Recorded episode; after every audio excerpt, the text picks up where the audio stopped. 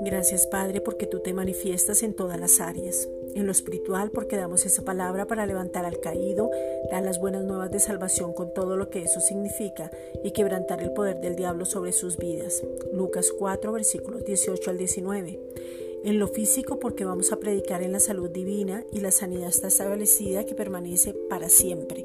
Isaías 53 versículos 4 al 5 en lo económico porque hemos oído y queremos recibir de la sobreabundancia nuestras vidas. Somos bendecidos para bendecir, manejamos bien las finanzas y nos volvemos expertos administrando lo que tú nos has dado para que sea multiplicado. Filipenses 4:19. Estrategias del cielo llegan a nuestras vidas. Sabiduría de lo alto nos son dadas. Tú mismo abres puertas para que podamos hacer negocios efectivos.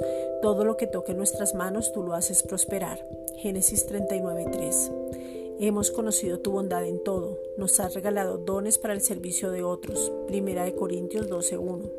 Nos has equipado para poder desarrollarnos. Nos has hablado permanentemente. Nos has mostrado tu amor y tu fidelidad. Romanos 5:5. Nos has levantado para que no nos veamos a nosotros mismos. En Cristo estamos seguros y confiados. Romanos 8:38. Nos ves hasta el final. Pones tu confianza en nosotros.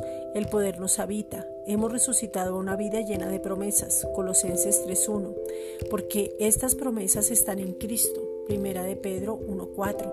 Porque Él mismo es la promesa Gálatas 3:18, y con derecho a una herencia que es Cristo mismo.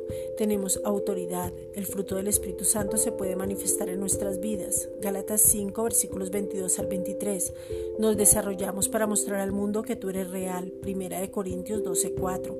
Mostramos tu amor inagotable. Juan 3:16 y nos gozamos en ti.